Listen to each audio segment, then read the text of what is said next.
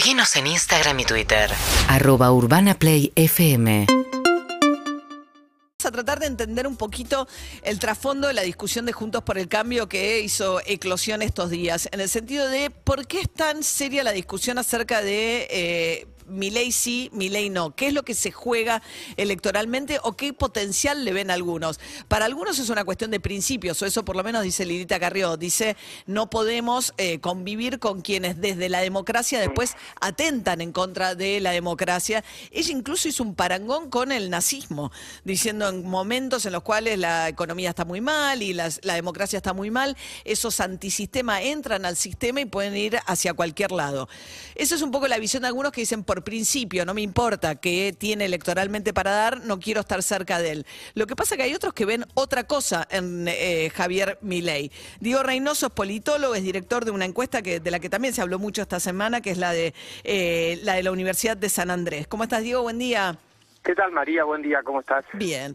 Bueno, a ver, ¿qué, qué, por qué se arma tanto lío Juntos por el Cambio con Javier Milei si uno mira los números? Bueno, hasta ahora no era un tema porque quizá Javier Milei, si bien podía parecer una amenaza, porque, bueno, estaba de alguna manera alterando, digamos, ¿no? La competencia política con su presencia, ya los nuevos números, de imagen sobre todo, algunos también tienen escenarios de voto electorales, nosotros todavía no hemos hecho eso, pero de imagen vemos que, digamos, desde 2020 Javier Milei empieza a sumar imagen positiva, en muchos sectores de la sociedad, no solamente con esa primera imagen de sus movilizaciones de jóvenes urbanos de clase media alta, también las encuestas revelan que en los sectores bajos, en los, em, en los digamos en los trabajadores no cualificados, Javier Milei también empieza a levantar muchísimo en las encuestas y eh, de alguna manera empieza a, a presentarse como una amenaza en dos sentidos para Juntos por el Cambio. Una, porque me parece que esta es la más la principal y esto tiene un efecto más amplio que Juntos por el Cambio, es que corrió de alguna manera el amplió, ensanchó el espacio de competencia en Argentina. Charlaba con unos colegas hace días y me decía, ¿te acordás cuando en 2019 Esper parecía un extremista? Bueno, hoy parece un moderado. claro. Corrió todo más a la derecha, de alguna manera. Exactamente. Se corre Elon Musk, eh, publicó estos días unos tweets, nada más que él es como de alguna manera planteando que la izquierda había corrido el eje en Estados Unidos, pero acá claramente es la derecha, ¿no? Eh, al Milei aparecer tan al extremo, vuelve como moderadas muchas opciones que hasta hace poco nos parecían opciones de derecha, que hasta parecen hoy opciones como centristas o de centro derecha de alguna manera. Esa es, digamos, la primera sección que produce Milei en el espacio político de competencia. Esto altera claramente a Juntos por el Cambio porque les corre el, digamos, el coto de casa, solemos decir, ¿no? Eh, les, mastica electorado, por decirlo de alguna manera, por derecha. La otra cuestión que me parece que afecta Juntos por el Cambio y que ayer fue el tema de discusión en la mesa de conducción colegiada de Juntos por el Cambio es mi ley afuera puede extraer jugadores, actores claves de Juntos por el Cambio. La primera incógnita, entonces inmediatamente queremos un posicionamiento de esos actores de que no se van a ir y dos, mi ley adentro. Algunos están diciendo que hasta tendría chance de ganar una interna de Juntos por el Cambio si está adentro. Lo cual también es riesgoso para todos los actores interesados en la competencia. Fundamentalmente, las, entre comillas, palomas del PRO, que tienen a quizá el principal candidato hoy, ¿no? De, de, Juntos por el Cambio que emerge, que es Horacio Rodríguez Larreta, y para los radicales que ven en una posibilidad de la división del PRO poder ganar la interna. La presencia de mi ley claramente altera eh, la convivencia y las oportunidades de competencia dentro de ese espacio. Ahora, vos decías antes, eh, Diego, que eh, también mi ley es una oferta electoral no solamente de la clase media, sino también de los trabajadores no calificados eh, y, digamos, sectores populares. Uno ve por ahí que le fue mejor en los barrios de la zona norte de la ciudad de Buenos Aires, pero también mordió en zona sur.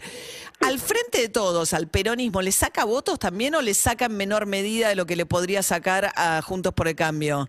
Una gran discusión. A mí, mis estimaciones indican que también le mastica votos a, los votantes, digamos, eh, esto mismo, estas mismas características de votantes que te estoy diciendo son un perfil más de frente de todos que de Juntos por el Cambio.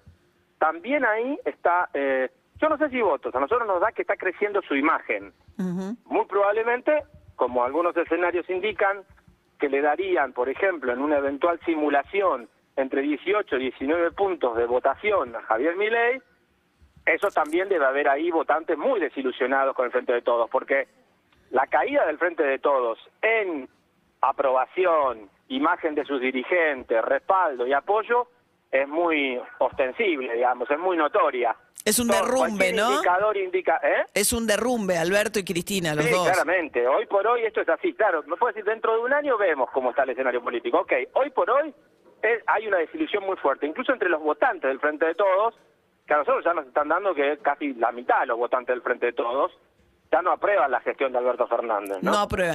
No, a, menos eso que ya se nos daba fuera. la elección de medio término, digamos, ¿no? Porque, por, de hecho, la caída de casi 17 puntos en relación Claro. con la elección presidencial Es un eh, montón. estaba dando un indicador. Hay que ver qué pasa, ¿no? Pero, porque eh, se suponía que íbamos a un escenario de dos grandes coaliciones, a menos que se vaya a un escenario de, de a cuatro, que se divida el frente de todos, vaya Cristina con la cámpora, alguna otra opción del peronismo, juntos por el cambio y Milei, que después es medio una tómbola, ¿cuál pasa a la segunda vuelta de esos cuatro? Bueno, por eso te digo, en el caso de que si se divide, digamos, yo escribí ya varias veces esto de que en la ya en otro contexto, ¿no? No con la emergencia de Miguel, de, mi- de mi ley tan clara como ahora, pero ya bueno, eh, la condición de unidad del Frente de Todos o la condición de unidad de Juntos por el Cambio es la unidad de la otra coalición. Claro. Lo que los mantiene unidos, digamos, los que estabiliza el sistema en dos grandes coaliciones es la, es la unidad, la fortaleza de la unidad de cada uno. Claro, Pero porque que si el otro ver- se, pues saber que si yo me divido pierdo, me mantiene unido, pero si el otro se va a dividir, dividirme yo también, decís, bueno, vamos a un escenario de A4, total no pasa nada. y aumentan mis chances, porque si vos ves el escenario, nosotros hemos tenido un escenario para comparar, que fue el del 2003.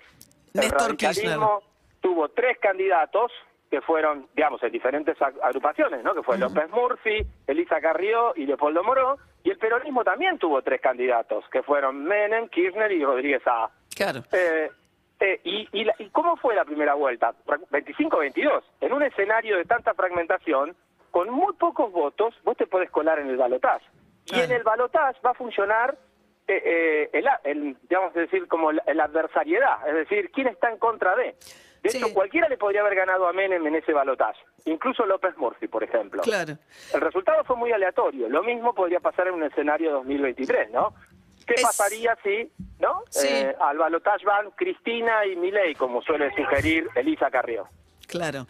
Ahora es interesante, ¿no? Porque claro, mi ley genera el ruido dentro, juntos por el cambio, adentro o afuera, pero al decir, bueno, que puede- seguramente va por afuera, esto también a la cámpora y al kirchnerismo y al propio Alberto Fernández dice, bueno, si nos dividimos nosotros no es tan grave porque ellos también van a ir divididos, ¿no? Como Eh, una figura genera impacto en, tan- Exactamente. en tantos espacios, ¿no? Bueno, Diego Reynoso, politólogo, muchas gracias. Diego, A vos, María, que tengan una buena mañana. gracias. Seguinos en Instagram y Twitter. Arroba Urbana Play FM